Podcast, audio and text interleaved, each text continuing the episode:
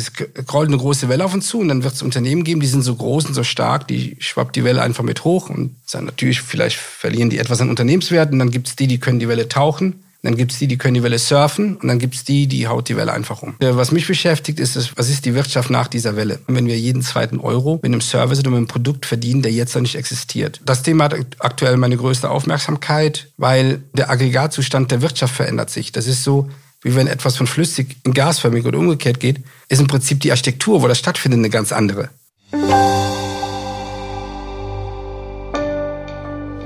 Herzlich willkommen zum TV-Podcast.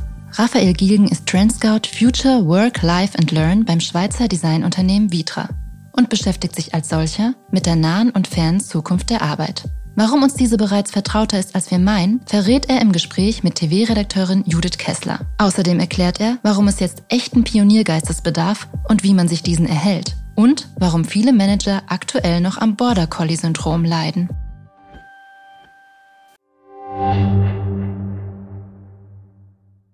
TV Tech Summit, der Digitalkongress der Fashionbranche am 17. April in Berlin. Hier erhalten Entscheiderinnen und Digitalverantwortliche Einblicke in erfolgreiche Digitalstrategien des Fashion Retail, einen Überblick an Trends und Tools zur Digitalisierung interner und externer Prozesse sowie Insights für eine exzellente Omnichannel-Strategie. Sichern Sie sich jetzt Ihr Ticket unter www.dfvcg-events.de slash tech-summit. Willkommen zum TV-Podcast. Diese Woche aus dem Studio und mir gegenüber sitzt Raphael Gielgen, Trend Scout Future Work von Vitra. Raphael, schön, dass du da bist. Hallo. Ja, hallo. Schön, dass ich heute bei euch sein kann. Raphael, ich lasse immer die Leute selber vorstellen und erklären, was sie machen. Also auch bei dir. Was, was machst du konkret? Was ist ein Trend Scout Future Work? Okay, ähm, erstmal kurz zu Vitra. Wir sind ein Schweizer Familienunternehmen und ähm, Designunternehmen. Die meisten Menschen kennen uns durch die Stühle oder Sofa oder ein Accessoire oder warten vielleicht an einem Flughafen irgendwo auf der Welt auf unseren Bänken. Meine Aufgabe ist es, im Thema Zukunft der Arbeit zu verstehen, wie ist das Wesen einer vor uns liegenden Wissensarbeit in einer Zoom-out-Perspektive. Zoom-out bedeutet Zeitraum fünf, ab fünf Jahre zehn Jahre von heute. Und nicht Zoom-in, Zoom-in wäre jetzt quasi der Nahbereich. Warum? Ein Teil unserer Arbeit besteht darin, dass wir natürlich ähm, in ganz vielen Büros zu finden sind auch überall auf der Welt. Und wer die Orte der Arbeit gestalten will, der muss Arbeit verstehen. Und deshalb diese Aufgabe. Und dafür reist du viel, bist viel unterwegs, also jetzt wieder mehr. Wo kommst du jetzt gerade her? Oh, ich hatte, ich komme aus dem Ruhrgebiet und aus Düsseldorf. Interessantes Ruhrgebiet, das fängt mich ja immer wieder. Ich muss sagen, ich war gestern äh, in Gelsenkirchen und danach in Duisburg und bin abends noch äh, zu ThyssenKrupp gefahren. Und wenn man dann, ich mache mir dann auch nochmal, nehme mir die Zeit, schaue nochmal das ganze Areal auf Google Earth an und dann sieht man mal, wie Arbeit vor 100 Jahren war oder vor, naja, in weiten Teilen, also noch bis heute natürlich, aber auch ähm, so bis vor 15, 20 Jahren. Und das hilft einem nochmal über dieses Gedächtnis, Arbeit überhaupt mal zu referenzieren, was das bedeutet. Genau, und jetzt bin ich auf der Durchreise nach äh, Regensburg, wo ich wohne und bin heute in eurem Verlagshaus. Das ist der letzte Termin heute Abend. Und dann geht's wieder auf den Bauernhof. Ja, genau, Bauernhof. Nein, das ist ein, genau, das ist ein Hof. Ich möchte all den Bauern nicht zu nahe treten, die wirklich Bauern sind mit all dem, was sie tun. Würde ich auch gerne, kann ich nicht. Und wir haben auch gar nicht so viele Tiere. Wir haben vor allem nur Tiere, die man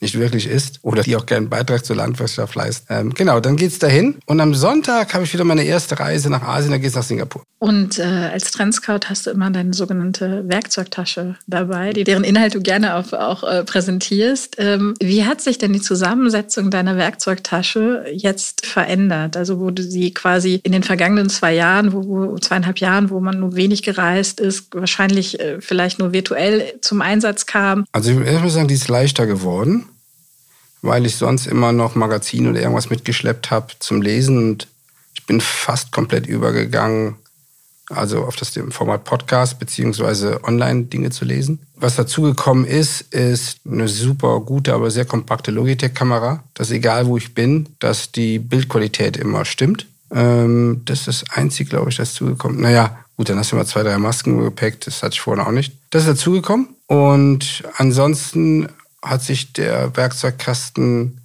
nicht verändert. Immer zwei Reisepässe, dann Visitenkarten, dann eine ganze Box mit unterschiedlichen Stiften, Markern, Kopfhörern, dann ähm, gibt es ein, ein, iPad, mein Rechner, dann, dann die Artefakte, ist ein kleines Glücksschwein, ein Eichhörnchen aus einem der ersten 3D-Printer auf der ganzen Welt, ein Stück Kreide von, vom MIT in Boston, also ein Talisman. Dann habe ich immer Aufkleber mit, weil ich die irgendeinem immer dann draufklebe. Und ich glaube, das war's schon. Und als Trendscout im Mittelpunkt deiner Arbeit stehen ja immer Fragen. Also du arbeitest ganz viel mit Fragen, die du selber stellst und die dir natürlich auch gestellt werden. Ich vermute mal, eine der Fragen, der zentralen Fragen, die dir als Trendscout Future of Work aktuell gestellt wird, geht wahrscheinlich gar nicht so in die nahe Zukunft, sondern befasst sich sehr stark mit der Gegenwart, nämlich der Frage, wie hole ich meine Leute zurück ins Office, oder? Ja, und ähm, ich kürze das immer schnell ab und sage, das ist eine selten dämliche Frage. Das ist jetzt ja nichts gegen dich, sondern. Und ich würde andersrum fragen. Ich glaube, die Leute, die mich bestellen oder wo ich Termine habe, ähm, ich habe ja so einen Steckbrief, den verschicke ich vorher. Da sind dann andere Podcast-Formate drin oder Interviews oder Vorträge, die er auf Video abrufen kann. Und wenn er die anschaut, dann weiß er schon, naja, okay, wenn du den bestellst, dann brauchst du ihm die Frage sehr wahrscheinlich nicht zu stellen. Oder er entdeckt überhaupt das erste Mal die Möglichkeit, mal andere Fragen zu stellen, um mit anderen Fragestellen eine mögliche Zukunft zu ergründen. Also ist der Zug dann eigentlich schon abgefahren, wenn ich mir die Frage stellen muss, wie hole ich die Leute zurück ins Office, dann... Ähm die Frage ist ja berechtigt, aber es gibt zwei Bezugspunkte. Der eine ist überhaupt, dass man sich die Frage stellt, was ist da passiert? Und genau gesagt haben Menschen das erste Mal nach ihrer Schulzeit, sind sie wieder souverän ihrer Zeit. Und das müssen wir uns mal vor Augen halten. Also wir haben in der Pandemie gelernt, zumindest die, die in einem Büro tätig waren, die dann von zu Hause arbeiten konnten, die waren auf einmal in einem hohen Maß wieder, hatten also dieses Maß an Freiheit, den Tag zu gestalten und waren ihr souverän. Das hatten wir nach der Schulzeit nie wieder. Das ist der eine Aspekt. Der zweite Aspekt ist, dass wir es geschafft haben, weite Teile unserer Transaktion, unserer Arbeitstransaktion in den virtuellen Raum zu schieben. Also in, im Schnitt so 85 Prozent aller Tätigkeiten. Das hat funktioniert. Also stellst du überhaupt mal grundsätzlich in Frage, wo ist der beste Ort für die beste Arbeit? So, das ist der zweite Punkt. Das wiederum haben die Menschen jetzt vor Augen und mit der veränderten Pandemielage machen die Menschen unterschiedliche Experimente mit sich selber und entdecken sich noch mehr und begreifen die Dinge und haben ja ganz anders zu ihrem, zum, zum Leben zurückgefunden. Das ist mal eine sehr persönliche Entscheidung, die absolut okay ist. Auf der anderen Seite gibt's die Managerinnen und Manager, die, sage ich immer, die leiden, also die Führungskräfte, die leiden am Border Collie Syndrom. Das ist nämlich dann, wenn der Border Collie auf die Wiese geht, die Schafe sind nicht mehr da. So, dann denkt er sich, wo sind denn meine Schafe? Und er glaubt, wenn er die nicht sieht, kann er die auch nicht irgendwie gratulieren. Und die haben ja auch schon Zettel hingeklebt, ey, alles gut. Wir wissen, welche Wiese heute dran ist, mach dir mal keinen Stress. Wir haben das so oft mit dir gemacht. Ist okay, du kannst dich jetzt um andere Sachen kümmern. Und natürlich kriegt, hat der Border Collie dann natürlich für sich selber ein Relevanzproblem. Er stellt sich die Frage, wie relevant ist das, was er heute tut, fürs Unternehmen, für die Kunden und für ihn selber. Und in dem Dilemma stecken wir gerade drin. Zudem kommt eigentlich die große Frage, was ist Wirtschaft morgen? Weil es hat sich ja nicht nur der Ort der Arbeit verändert, sei es, ob der jetzt physisch oder virtuell ist, es verändert sich vor allen Dingen gerade radikal der Arbeitsinhalt. Woran arbeiten wir in Zukunft? Weil wir merken das ja gerade, wir sind verdammt an der Erneuerung der eigenen Organisation zu arbeiten und mit Produkten Geld zu verdienen, also mit Services und mit Produkten, ähm, die es heute noch nicht gibt. So, und das ist jetzt, ich sag mal, die große Melange an Herausforderungen oder an Realitäten, die uns alle so ein bisschen wuschig machen. Die große Herausforderung ist dann ja aber auch, sich auf diesen unterschiedlichen Zeitachsen zu bewegen. Logisch, du hast die Gegenwart, die ist super ambulant, wie eine Notfallaufnahme vom Krankenhaus, wo du morgens nicht weißt, wer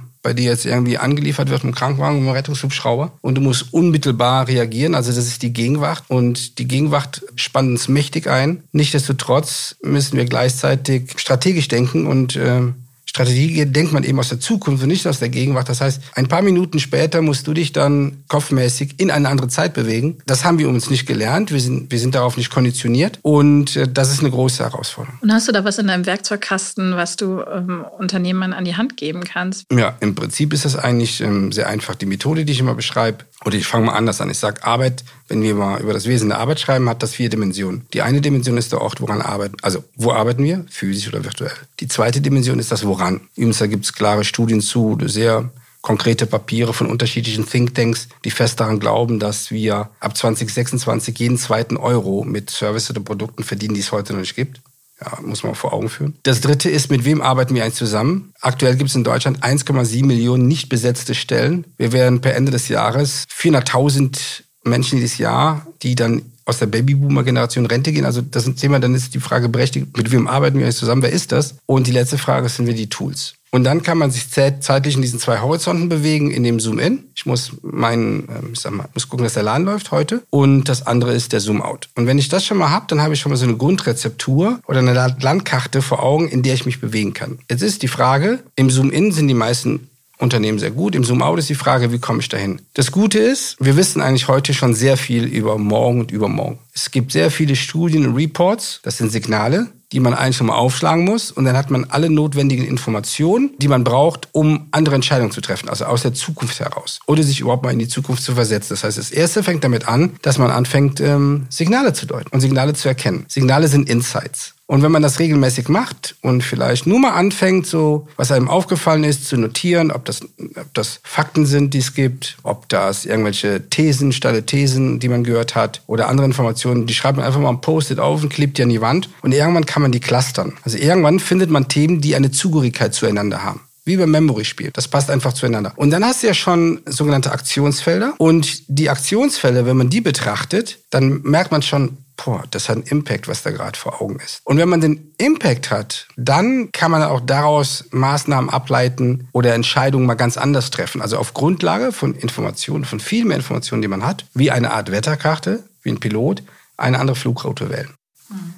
Und das ist fast so einfach wie Fahrradfahren. Okay, schauen wir mal. Fahrradfahren muss man ja auch lernen. Also diese Wetterkarte, die hat bei Vitra oder bei, bei euch ja schon relativ große Dimensionen. Das ist ja so ein Riesenpanorama. Aktuell ist es 300 Meter groß, aber ich sag da gleich was zu. Dieses Panorama in der Form wird es nicht mehr geben, aber du hast, eine, also ja, das Bild ist ein relativ großes Bild. Also dieses Bild ist nichts anderes wie eine Zusammensetzung aus vielen Signalen, die dann in sogenannten Themenclustern. Ein Themencluster aktuell heißt, es gibt Physical Realities, das sind quasi physische Realitäten, Orte, in denen Menschen arbeiten. Und dann gibt es Extended Realities, also es wäre quasi das Web 3.0 als Gegenpart. Und ähm, aktuell gibt es so sechs von diesen Themenclustern. Und wenn man es ausdruckt, ist es halt so 300 Meter groß. Nur was, was gerade passiert ist, dass, die, dass sich alles so schnell verändert, dass diese Art des Panoramas gar nicht die Anforderungen einer Zeit bedient. Wir machen jetzt ab August, schreiben wir das erste Mal Logbücher. Also die Idee ist, dass wir alle sechs Wochen einen Logbucheintrag verfassen. Der Logbucheintrag entsteht in einer Art Interview. Ich mache das im Prinzip mit dem alten studentischen Team, mit dem ich das Panorama mal gemacht habe, mit dem Sebastian Randerath, mit dem Alexander Meinisch. Und wir wollen jetzt im Prinzip in zwei Geschwindigkeiten arbeiten. Das eine sind die Logbucheinträge. Bedeutet, ich bringe immer die vergangenen sechs oder acht Wochen auf ein Papier auf vier oder fünf Seiten in einer Art Abhandlung. Und natürlich hat das bestimmte Themenschwerpunkte. Und das mache ich alle sechs oder acht Wochen wieder. Solange bis ich das Gefühl habe, so jetzt stabilisiert sich die Situation und es kommt nicht immer wieder etwas Neues dazu. Und parallel dazu gibt es neben den Logbucheinträgen auch im Prinzip so, ich will nicht sagen eine Kurznachricht, aber wenn ich irgendwo was entdecke, wo ich sage, boah, das ist bedeutsam, dass ich es unmittelbar teile, dass es auf der gleichen Seite erscheint wie der Logbucheintrag, aber der Logbucheintrag verändert sich, die Logbücher werden alle, sag mal, sechs oder acht Wochen ergänzt und diesen Impuls gibt es im Prinzip, es könnte sein, dass täglich da wieder ein Impuls auf dieser Oberfläche landet, wo man es nachschauen kann. Mhm. Und wenn du jetzt Logbuch schreiben müsstest, was wäre jetzt das Thema? Also zwei, das erste, ich glaube, Eins, was mich nach wie vor beschäftigt, ist dieses, woran arbeiten wir in Zukunft. Ich hatte jüngst mit einem, also auch ich habe ja, um, hab ja auch Leute um mich rum, die mich inspirieren oder die mir Anleitungen, Orientieren geben. Einer davon ist der Alexander Rieck. Auf der einen Seite ist der Wissenschaftler am Fraunhofer Institut. Auf der anderen Seite ist er ein Architekt, ein Architekturbüro mit dem Namen Lava, mit äh, zwei Partnern, die, ich sag mal, der Welt an den sehr wahrscheinlich spannendsten und herausforderndsten Projekten arbeiten. Und er sagte dann zu mir, Raphael, das ist jetzt, überleg dir mal, wie lange wir schon über die Dinge reden, seit 20 Jahren und jetzt passiert aber alles auf einmal. Und er sagt, im Prinzip ist es so, als ob vor uns eine große, es rollt eine große Welle auf uns zu und dann wird es Unternehmen geben, die sind so groß und so stark, die schwappt die Welle einfach mit hoch und dann natürlich, vielleicht verlieren die etwas an Unternehmenswerten, und dann gibt es die, die können die Welle tauchen, dann gibt es die, die können die Welle surfen und dann gibt es die, die haut die Welle einfach um.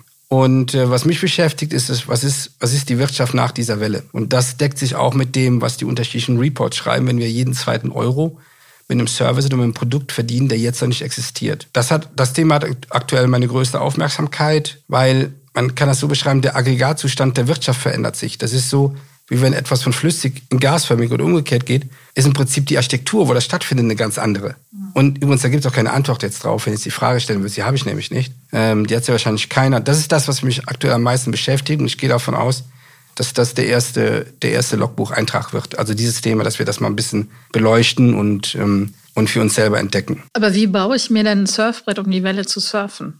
Oder muss ich das jetzt schon haben? Naja, das ist jetzt, nee, das ist jetzt eigentlich schon zu spät. Es gibt, ähm, es gibt ja heute, also wenn wir, in der, wenn wir in der Wirtschaft bleiben, gibt es ja Akteure, die durchaus gut vorbereitet sind.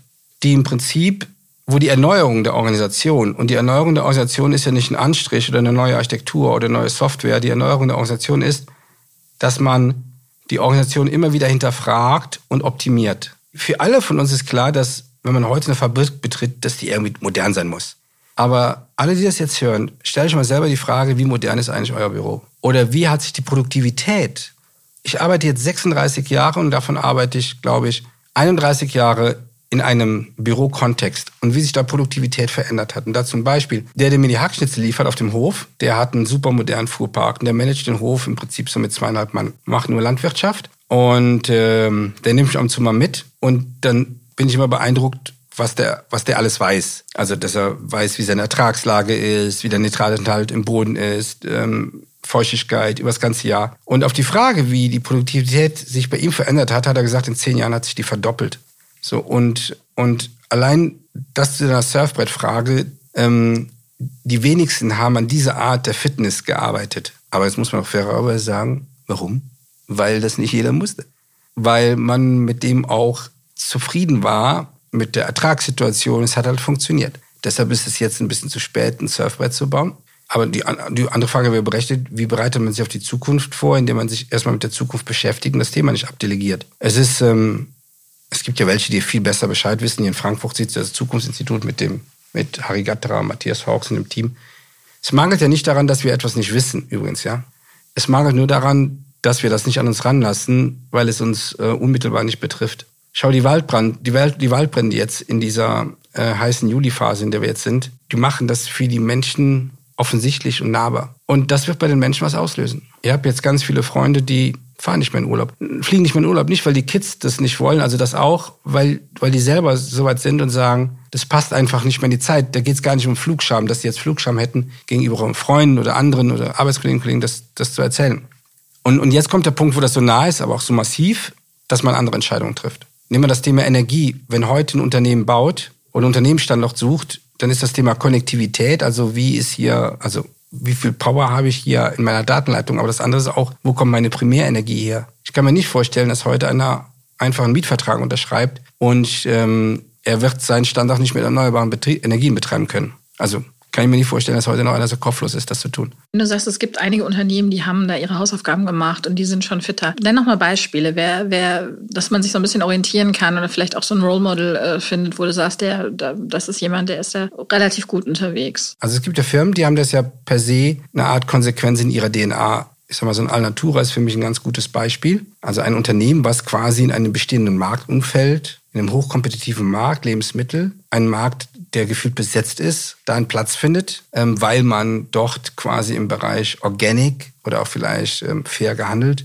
diesen Markt bespielt, ist ein gutes Beispiel. Überleg mal ähm, nach wie vor, wie klein der Anteil im Textilbereich ist an Organic und Fair Produced Fashion. Wenn man das mal in eurem Kontext denkt, da haben sich wenig, ehrlich gesagt, darauf vorbereitet. Und wenn du dann schon, wenn du das machst, bist du per se ein Pionier. Und ich würde die Frage mal anders beantworten. Nicht wer ist das, sondern was zeichnet diese Leute aus. Und das kann nicht jeder sein. Es gab schon in der Geschichte der Menschheit immer Pioniere. Und diese Pioniere haben eins immer gemacht, den Status quo in Frage gestellt. Aber nicht aus, aus so einer Nervensägenrolle, sondern immer auf der Suche nicht nach neuen Ideen, sondern nach wirklichen Problemen, Herausforderungen denen man sich stellen muss und die am Ende dann auch das Leben reicher machen. Aber nicht das Leben reicher machen, dass die am Ende mehr Geld dem Bankkonto haben, sondern dass dadurch das Leben, die Lebensqualität der Menschen einfach besser wird. Sprich, diese Art der Wirtschaft bedient in einem hohen Maß auch gesellschaftliche Erwartungen und erfüllt Anforderungen aus einer Umweltperspektive. So. Bedeutet, sich die Frage zu stellen, wie viel man selber eigentlich Pionier ist und wie viel Pioniergeist eigentlich in einer eigenen Organisation steckt und wie viel Mut man hat, eigentlich Dinge zu tun. Also wenn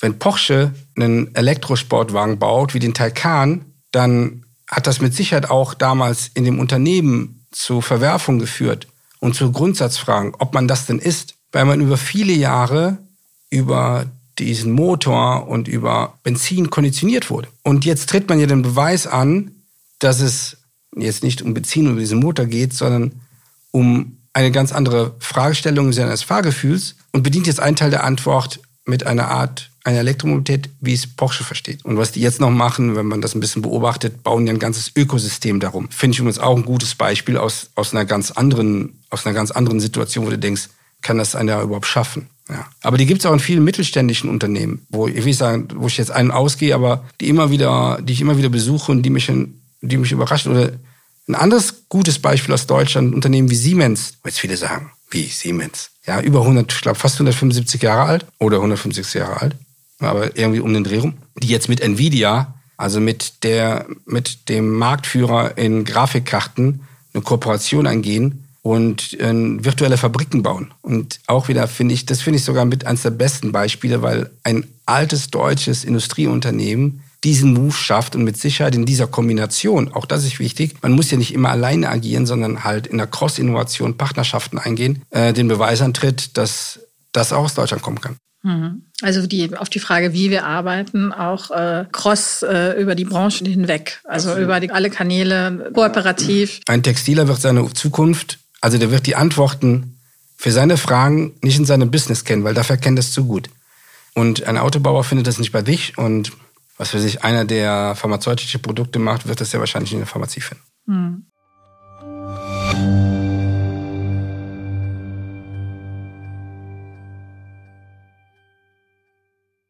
TV Tech Summit, der Digitalkongress der Fashionbranche am 17. April in Berlin. Hier erhalten Entscheiderinnen und Digitalverantwortliche Einblicke in erfolgreiche Digitalstrategien des Fashion Retail, einen Überblick an Trends und Tools zur Digitalisierung interner und externer Prozesse sowie Insights für eine exzellente Omnichannel-Strategie. Erleben Sie live on stage Dr. Jan-Philipp Wintjes, Hugo Boss, Jessica Külper, Beaupré, Dr. Christian Maas, Thoman Music und Michael Missandu, Lalaland AI. Seien Sie dabei und sichern Sie sich jetzt Ihr Ticket unter www.dfvcg-events.de slash tech-summit.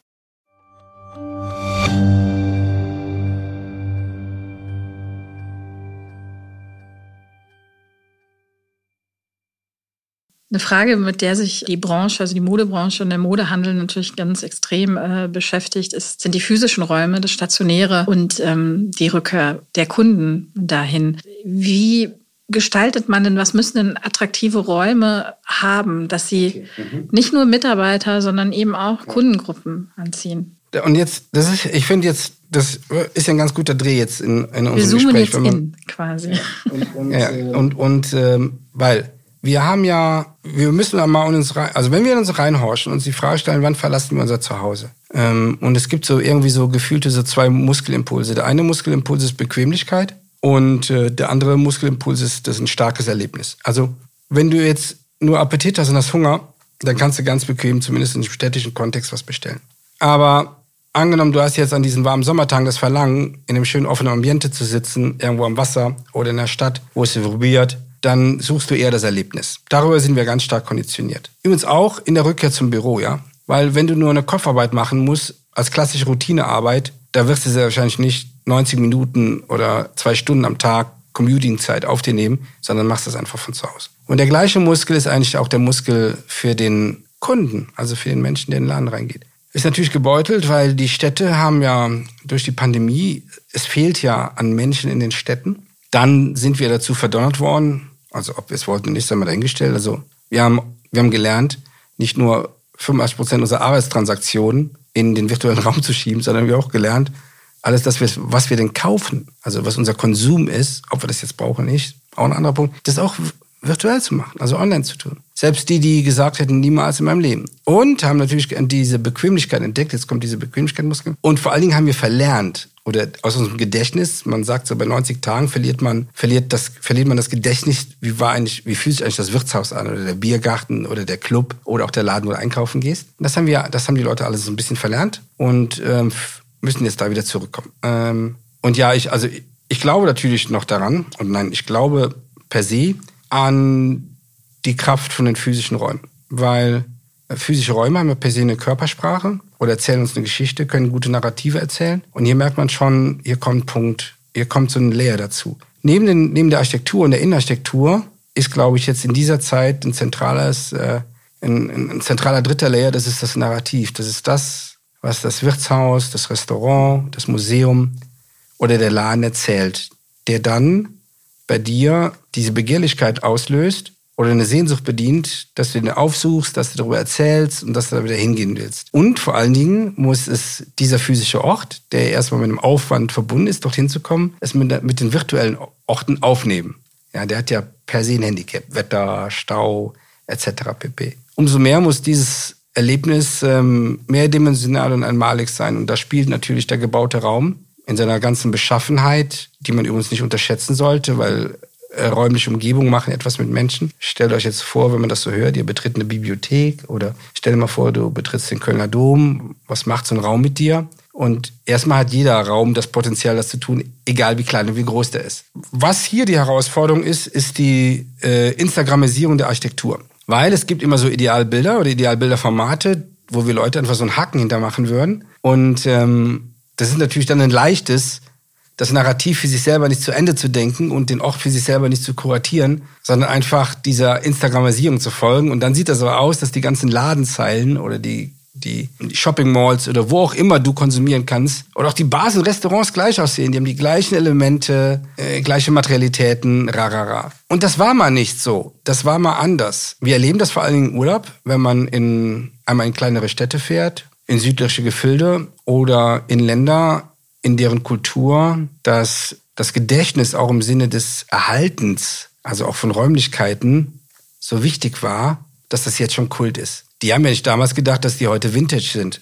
Die haben halt einfach den Laden nicht leer geräumt und rausgeschmissen und äh, von irgendeinem Ladenausbauer sich die Bude auszimmern lassen und die sah nachher so aus wie beim Nachbarn. Und ich glaube, da fängt das eigentlich an, dass man weiß, wer ist man eigentlich, wofür steht man, welche Position hat man eigentlich zum Leben oder welche Position hat die Marke zu diesem Leben ist auch in der Lage, die zu formulieren und zu denken. Und dann ist die Meisterklasse, das natürlich im Raum zu kuratieren.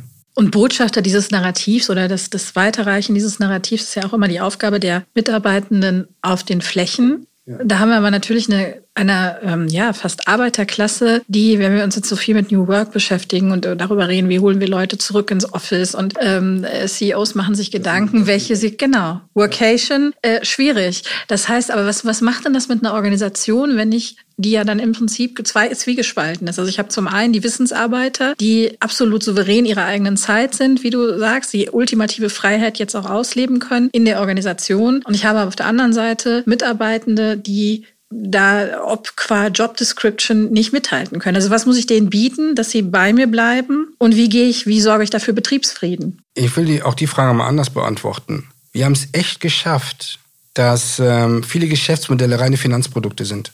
Und das haben die Leute jetzt gemerkt. Die hatten zwar immer eine gute Maske auf und das hast dann gar nicht so gemerkt, hinterfragt. Und irgendwann hat der Kunde es gemerkt und der Mitarbeiter hat es gemerkt, dass es hier nur darum geht, am Ende des Jahres noch mehr Wachstum, noch mehr EBIT und äh, es mangelt, irgendwann hapert es natürlich an der Qualität und es, es, es hapert natürlich auch mit äh, Wertevorstellungen, über die der Mensch, übrigens egal wo der herkommt, ähm, sofern er von diesem Planeten ist, über viele Jahre oder von, von einem Kulturkreis, sag ich mal, konditioniert wurde. Und ich glaube, die haben es schwer. Ja, also wenn es wenn es nur darum geht, wenn, wenn ein Unternehmen sich vor allen Dingen über Umsatz definiert und über Umsatzwachstum und wenn man dann auch mal die Unternehmer fragt, was ist eigentlich der Kern von dem, was sie tun, wo du einfach merkt, es wird dünn, das hätten auch 15 oder 20 andere auch bedienen können. Also die haben es doppelt schwer. Ja, also wenn, wenn dieses Filialkonzept sich eher anfühlt wie ein Finanzprodukt, als wie ein, ich sage jetzt einfach mal, wie ein guter Laden. So. Und jetzt kommen natürlich viele und sagen, ja, was macht denn der Gegend jetzt hier für ein Fass auf? Vitra verdient doch auch Geld. Ja, mit Sicherheit. Oder auch meine Frau hat ja auch einen Organic Concept Store. Aber da ist natürlich das Geldverdienen auch eine Dimension von zwei oder von drei Dimensionen, die dann erlebbar ist. Das grundsätzliche Prinzip nach wie vor ist unternehmerische Fürsorge. Ähm, und unternehmerische Fürsorge hat nichts mit Management zu tun. Unternehmerische Fürsorge, die steht nämlich nicht, also das lernt man nicht an der Universität oder also wenn man BWL studiert oder Marketing, das hat mit Kulturtechniken zu tun. Und Kulturtechniken ist in uns über Jahre geprägt worden. Also so sind wir aufgewachsen. Ja, das sind wie Verhaltensregeln. Und ich bin sogar davon überzeugt, dass man heute, also dass es auch ein Patriarchat geben kann in einem Unternehmen und dass trotzdem unternehmerische Fürsorge in Koexistenz zu diesem Patriarchat existiert. Und dass die Mitarbeiterinnen und Mitarbeiter halt dann spüren, es gibt eine Verlässlichkeit zu diesem Unternehmen, man hat Vertrauen, daraus entsteht eine Loyalität, weil man merkt, das Unternehmen verändert sich immer etwas weiter, es sucht immer seinen Platz in der jeweiligen Zeit, arbeitet in Teilbereichen an dieser Erneuerung. Dann gibt es ganz einfache Gesten, dass man halt auch nicht Arbeit überreguliert. Da, wo die meisten Zettel hängen, da stimmen auch viele Sachen nicht. Wenn du alles über Zettel und Regel regeln musst, als ob du einen Führerschein haben brauchst, um da zu arbeiten. Oder wenn im Internet, wenn das Internet voll ist mit irgendwelchen Dingen, die du machen musst, wo dann keiner mehr durchleuchtet. Und warum ist das eigentlich so? Und alles das hat mit unternehmerischer Fürsorge zu tun. Wer glückliche Mitarbeiterin hat, hat auch glückliche Kunden. Aber ist der Kit, der quasi ein Unternehmen zusammenhält, entsteht der nicht auch oder eine Unternehmenskultur, bildet die sich nicht auch zwangsläufig über Präsenz aller Gruppen im Unternehmen ähm, heraus? Also ne, dieses doch dieses informelle Kaffee trinken. Ja. Angenommen in der Vitra-Kantine, wir haben ja die in Weil am Rhein am Vitra Campus, in übrigens jeder, der das hört, ist recht herzlich eingeladen, den Vitra Campus zu besuchen. Der hat ja auch sehr große öffentliche Bereiche, wo man keinen Termin braucht, wo man einfach hingehen kann. Man wird auch immer äh, also wir sind gute Gastgeber oder die das machen. Man wird immer gut versorgt mit, mit, mit Speis und Trank und immer ein gutes Erlebnis. Und ähm, in Weil am Rhein, wo der Campus ist, da die große Kantine ist halt eine gemischte Kantine. Da gehen die Kolleginnen und Kollegen aus der Produktion essen mit den Kolleginnen und Kollegen aus dem Büro. Und angenommen, die Kolleginnen und Kollegen aus der Produktion würden jetzt keinen mehr aus dem Büro sehen, dann gäbe es natürlich ein Thema. Brauchen wir auch nicht drüber zu reden. Und auch das ist Aufgabe der unternehmerischen Fürsorge, das zu managen, dass ähm, auch bei denen, die halt vor Ort wohnen und arbeiten, auch ein Bewusstsein, eine Verantwortung entsteht, äh, sichtbar zu sein, ähm, vor Ort zu sein. Übrigens, das bitte nicht gekünstelt, auch nicht jeden Tag. Aber wenn das an zwei oder drei Tagen die Woche passiert, ist das total okay. Und machen wir uns auch nichts vor. Wir lernen auch jetzt erst uns zu verabreden. Also wir lernen uns ja auch jetzt erst in den unterschiedlichen Teams für uns diesen neuen Modus operandi zu finden, wie der, wie auch immer der dann ist. Aber ein anderer Aspekt auch zu dem Thema, schau, ich habe ja in meiner Schreinerei gearbeitet. Wenn ich in der Schreinerei die Türe zugemacht habe, um halb fünf oder um vier, da hat sich meine Arbeit schlafen gelegt. Meine Arbeit legt sich, glaube ich, seit 30 Jahren nicht mehr schlafen. Was ich damit sagen will, ist, es gibt immer diese Vor- und Nachteile und es gibt, ähm, so hat jeder Beruf im Prinzip Anforderungen, die jetzt nicht einfach veränderbar sind, wo du sagst, ja, das will ich aber nicht. Wie wichtig ist denn tatsächlich heutzutage dann noch ein Headquarter? Also brauche ich noch so einen Campus, brauche ich so einen Ort? Weil wenn man jetzt überlegt, äh, Kultur, okay, ich brauche eine Unternehmenskultur, die kann ich ja auch auf alternativen, alternativen Orten, vielleicht im Zweifel über ein Offsite oder so kreieren. Brauche ich dafür noch ja. ein Headquarter? Das ist ein guter Punkt. Also bist schon, ja, gehst schon in die, obwohl wir nicht drüber geredet haben, es gab keinerlei Vorbereitungsgespräch. Ähm, du bist am guten Weg. Ich glaube, also es gibt zwei wesentliche Aspekte wir brauchen Räume für Rituale, weil Rituale wirst du nicht im Homeoffice erfahren und auch nicht über Netflix kompensieren können. Und ähm, gemeinsame Rituale sind zum Beispiel das gemeinsame Frühstück, das Mittagessen. Also diese, diese Kantinen oder Cafés oder Bar- oder Clubbereiche, Rooftops sind ja ideale räumliche Möglichkeiten für Rituale. Und äh, die Headquarters sind der ideale Ort für diese Rituale. Rituale können auch gemeinsame Lernerfahrungen sein, kulturelle Formate, wenn man Gäste hat, lädt die ein, macht eine Town Hall, ähm, alle am Teilhabe oder auch Sachen zu zeigen, an denen man gerade arbeitet. Macht dann auch die Leute stolz, weil man das einfach physisch in der Gemeinschaft erlebt, ist etwas ganz anderes. Und was auch erforderlich ist, wir brauchen nach wie vor eine Intimität zueinander. Unser Gespräch, wenn wir jetzt beide, wenn ich jetzt in Regensburg sitze und auf meinem Hof und du hier, wäre unser Gespräch ein anderes. Es würde noch viel mehr Körperspannung von uns erfordern, das Gespräch zu führen, sich auf den anderen so einzulassen. Also die Intimität ist wichtig, weil die Intimität auch die Grundlage ist für für ein Vertrauen und für eine Art Einschätzung gegeneinander. Also ja, das wäre schon mein Argument. Aber der größte, das größte Argument, also zumindest für mich in dieser, in dieser Transformationszeit, in der wir sind, dass dieses Haus das Haus der Transformation ist. Äh, in Deutschland sind etwa ähm, 15 Millionen Menschen von dieser Transformation der Arbeit betroffen. Und das spielt jetzt keine Rolle, ob du beim DAX-Konzern bist, bei einem Mittelstand oder bei einem Start-up. Neben der Aufgabe, eine Art Technologieführerschaft zu gelingen, zu erlingen in seinem Geschäftsmodell, ist der zweite Teil die Transformation der Mitarbeiter von dem Aggregatzustand A in B. Das heißt, es in etwa kann man sagen, dass es 20 Prozent der Aufgaben, die es heute gibt, nicht mehr geben wird, was nicht schlimm ist, es gibt neue. Und von den anderen 80 Prozent sind etwa so zwei Drittel an Aufgaben, die sich radikal verändern werden. Und jetzt sind wir bei einem Punkt, diese Art der Transformation kann nur bedingt zu Hause erfolgen. Und die kann nur bedingt in einem virtuellen Raum erfolgen, weil die Orte der Arbeit und diese Art der Headquarter sind dann vor allen Dingen die Orte der Erneuerung und diese Orte der Transformation. Und da brauchst du jetzt nicht den Raum für Rituale, sondern da brauchst du wirklich Raum für Innovation, Raum für Erneuerung. Äh, ich beschreibe immer so gerne die Turnhalle des Geistes, wo du halt Räume hast, die in ihrer, wo die, wo die Teams relativ schnell die konfigurieren können für die Aufgaben, die sie haben.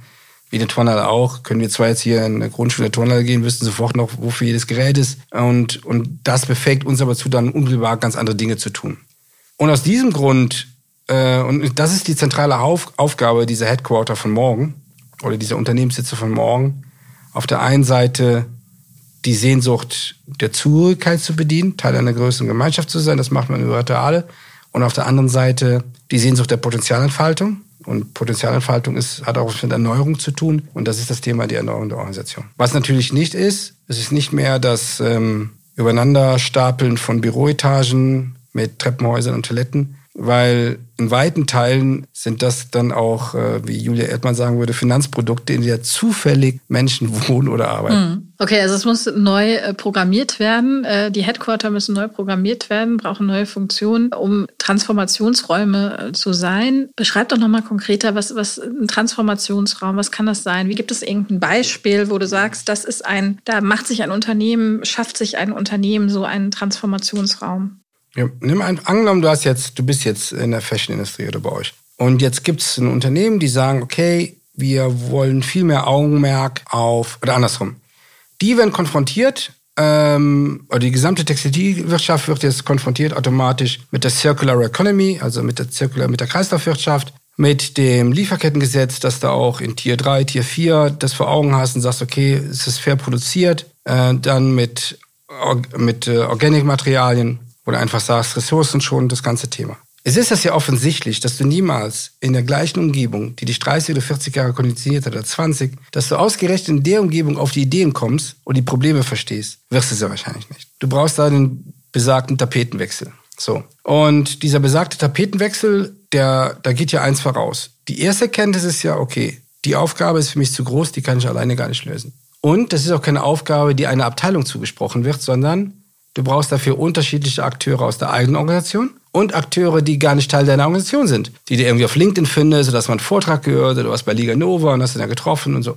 Und jetzt geht es darum, dass du die Leute zusammenbringen musst. So, dass die müssen ja mal ineinander laufen. Das wirst du auch nicht mit der Teams-Konferenz machen, äh, weil vor allem die Ideenfindung oder die, die, die, das Framing von Problemen machst du nur selten über virtuelle Tools. Das kannst du viel besser im physischen Kontext. Und jetzt hast du auf einmal die Räumlichkeiten, die das überhaupt mal zulassen, dass du mal groß denkst ja, dass es nicht einen festen Sitzplatz gibt oder deine Art, deine Taxonomie, deine eigene, wie du dich organisierst, sondern der erste fängt mal an, an der Wand an zu schreiben, der andere nimmt ein Blatt Papier und dann siehst du das und dann kommst du mit den Dialog und dann fängt man an zu interagieren, dann organisiert man sich da, dann macht man mal einen eigenen Zeitplan. Ja, warum geht's denn eigentlich wirklich bei dieser Fragestellung? Warum bist du heute eigentlich bei dem Meeting? Ah, warum bist du? Das wird man auch niemals in einer formellen, ich sag mal, Sitzgruppe oder so haben. Und auf einmal kommst du ins Rollen. Und ähm, dann gibt es ja auch unterschiedliche Unternehmen. Ein Unternehmen aus München, zum Beispiel Brainbirds, die ja Unternehmen genau daran begleitet in diesen Transformationen. Also wie erneuert man sich eigentlich? Wie frame ich ein, also wie, wie verstehe ich überhaupt mein Problem oder finde es überhaupt und mache mir dieses Problem zunutze, dass das Teil meines Geschäftsmodells wird. Und dann ist der nächste Punkt, wie mache ich diese Transformation sichtbar? Also angenommen, jetzt hast du den, jetzt hast du die, die erste Stufe erreicht, jetzt findest du gute Cases, gute Beispiele aus der Kreislaufwirtschaft, andere Materialien, Fertigungsmethoden. Und das findet alles in diesem Raum statt. Das heißt, einer betritt den Raum und dieser Raum ist per se ablesbar. Weil du auf einmal denkst, was, was macht denn ihr hier? Äh, was, was, also, wieso bin ich nicht dabei? Aber wir könnten doch, und jetzt kommt auf einmal einer von der Logistik und sagt, ja, wir können das doch genauso organisieren. Weil mir geht das eh auf die Tüte, dass, dass ich das und das so nicht machen kann oder ich muss hier immer um die Ecke und ich habe überhaupt keinen Überblick und wie auch immer, sei mal dahingestellt. Und genauso kann man es tun. Und wer das mal gesehen oder erlebt hat, diese Art Referenzpunkt im Kopf, also wenn einer mal bei einer Firma sowas besucht und sieht, wie die das machen, oder wenn einer das bei unserem Vitra Campus zum Beispiel sieht, der fährt niemals nach Hause und sagt, es betrifft mich nicht. Also jetzt egal, ob das bei uns oder wir machen ja viele Formate bei Kunden, sogenannte Backstage-Sessions, wo dann Kunden zu Kunden sprechen.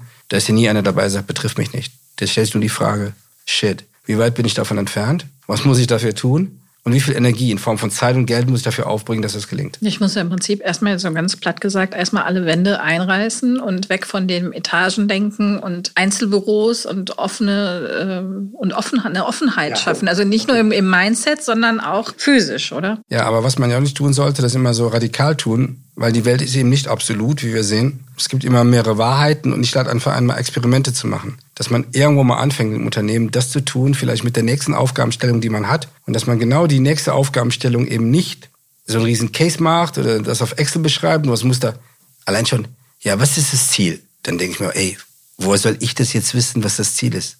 Lass mich doch überhaupt mal verstehen, was unser Problem ist. Und dann sage ich dir, was das Ziel ist. Ich will wissen, was ist unser Problem. Und ähm, bedeutet auch hier wieder, der Aggregatzustand von einer prozesshaften linearen Struktur passt da nicht. Auch davon musst du dich lösen. Also Offenheit, die richtigen Fragen ja. stellen. Ja. Und äh, dem neuen Logbuch kann man durch den perfekten Sturm, dem viel zitierten, navigieren. Ja, und es gibt zu allem super Referenzpunkte. Ich habe oft, dann sitze ich mit einer Gruppe zusammen und dann sagen die, ja, wer, und wie können wir das machen? Dann, sag ich, dann tippst du einfach bei Google die Frage ein, so, du suchst einfach über zwei, drei Begriffe, eine Idee zu etwas. Und auf einmal, bing, hast du zweite Referenzpunkte, irgendwas. Irgendwelche Stories und Geschichten gibt es immer wieder zu allem. Und einige Stories kann man dann auch nachlesen. Du hast ja ein äh, großes Flipboard ja. online, habe ich gesehen, wo du alles ablegst, was ja. dir hier so reinkommt. Ja. ja. das Flipboard ist im Prinzip ja also eigentlich eine App, bin ja auch zugekommen wie die Jungfrau zum Kind, der Bernd Fels, der, ähm, also ein Berater aus Deutschland, der, der, hat, der hat mich darauf aufmerksam gemacht. Der meinte, boah, perfekt mal alles das, was du findest, mal für dich zu hinterlegen. Aber es ist ja offen, ich habe meins nicht gesperrt. Ich glaube, mittlerweile ist da fast 90.000 Mal drin geblättert worden. Also wenn man Raphaels Flipboard eingibt bei Google, dann kommt man da drauf. Und ähm, ich glaube, fast 300.000 Artikel oder Papers oder Reports liegen da drin. Und wenn man, übrigens auch immer schön, wenn ich immer zurückgehe, ähm, pro Tag landen da in etwa so 1,6 Artikel habe das mal ausgerechnet, um zu sehen, was produzierst du eigentlich da. Und dann findest du auch immer gut, ähm, was bewegt mich eigentlich. Also so, du findest im Prinzip mein Tageswetter, um es mal so zu sagen. Und mir hilft das ganz gut, äh, das Gedächtnis zu trainieren, aber auch halt immer, immer über das Zurückgehen zu gucken, wie, wie lange haben Dinge gebraucht. Wie schnell wurde etwas Wirklichkeit? Und ehrlich gesagt bin ich sehr erschrocken, wie schnell gerade etwas Wirklichkeit wird. Aber es macht ja auch ja, das Planen von, von, von Projekten doch eigentlich auch viel, viel herausfordernd, genau. ne? Weil du, wenn du jetzt anfängst, wenn ich mir angucke, mit was für einem Tempo dann so Projekte in, in Unternehmen realisiert werden, dann denke ich, wenn, wenn ich jetzt anfange, Projekt A starte, dann ist es, wenn ich am Punkt B bin, ist es schon wieder obsolet eigentlich. Oder es zeigt erstmal, was alles möglich ist. Weil das sind ja auch Opportunitäten. Man kann das immer so betrachten. Du siehst erstmal, boah, wie viele Opportunitäten gibt es eigentlich? Und wenn man sich anders organisiert, nicht in seiner Teamstruktur, sondern eher wie beim Gaming, in so Squad Squads, dass unterschiedliche Leute an unter unterschiedlichen Projekten arbeiten, dass du drei, vier Bälle gleichzeitig in der Luft hast und bist überhaupt nicht gestresst, weil du im Prinzip die, die Art und Weise der Arbeit und der Methodik oder Techniken, die du dazu gelernt hast, ganz anders anwenden kannst. Also das ist mal die eine Betrachtungsweise. Die andere Betrachtungsweise ist auch immer, wie offensichtlich eigentlich Dinge sind, die wir gar nicht anschauen. Ja, ähm, nur mal so ein Beispiel. Gestern bei HR Info gehört, Thementag war die Bahn. Die Deutsche Bahn ist eben nicht in Europa die Bahn, die pro Kopf am meisten in Infrastruktur investiert. Ich glaube, wir haben da Platz Nummer 12 oder 14. Da wundert mich das nicht. Aber das ist offensichtlich, aber wir sprechen nicht drüber. Oder es wurde systematisch, wurden Infrastrukturmaßnahmen aufgrund des Sparkurses eingedampft. Damit reduzieren sich logischerweise auf der anderen Seite auch die, die diese Arbeit machen können. Das heißt, selbst wenn wir jetzt einen großen Geldtopf hätten und würden die Bahnlinien einfach mal abstellen, hätten wir gar nicht die Menschen das tun. Also Signale deuten über zwei Betrachtungsweisen. Es ist eigentlich alles da, nur was wir im Moment tun, ist, wir schauen gar nicht hin. Und das ist für mich ein ganz gutes Beispiel. Also den Blick schärfen. Ja. Und ab und zu wundere ich mich echt dann, was dann wer auch immer sagt, wo ich mir die Frage stelle, hört er sich eigentlich selber zu? Aber gar nicht, weil es besser weiß. Da geht es ja gar nicht darum, dass ich jetzt super gescheit bin oder intelligent, überhaupt nicht. Da gibt es viele andere, die können das viel mehr. Aber du musst dich, du musst nur einfach hinschauen, dann merkst du schon, das passt vorne und hinten nicht zusammen. Raphael, ich habe dir auf jeden Fall sehr gerne zugehört. Vielen Dank, dass du dir die Zeit genommen hast, hier zu uns nach Frankfurt zu kommen. Äh, hat sehr viel Spaß gemacht. Ja, bitte, gerne. Das war meine Kollegin Judith Kessler im Gespräch mit Raphael Gielgen von Vitra. Und das war der TV Podcast. Sie haben Fragen oder Anregungen zum TV Podcast? Dann schreiben Sie uns gerne an podcast.textilwirtschaft.de. Mein Name ist Charlotte Schnitzspahn. Vielen Dank fürs Zuhören und wenn Sie mögen, bis nächste Woche.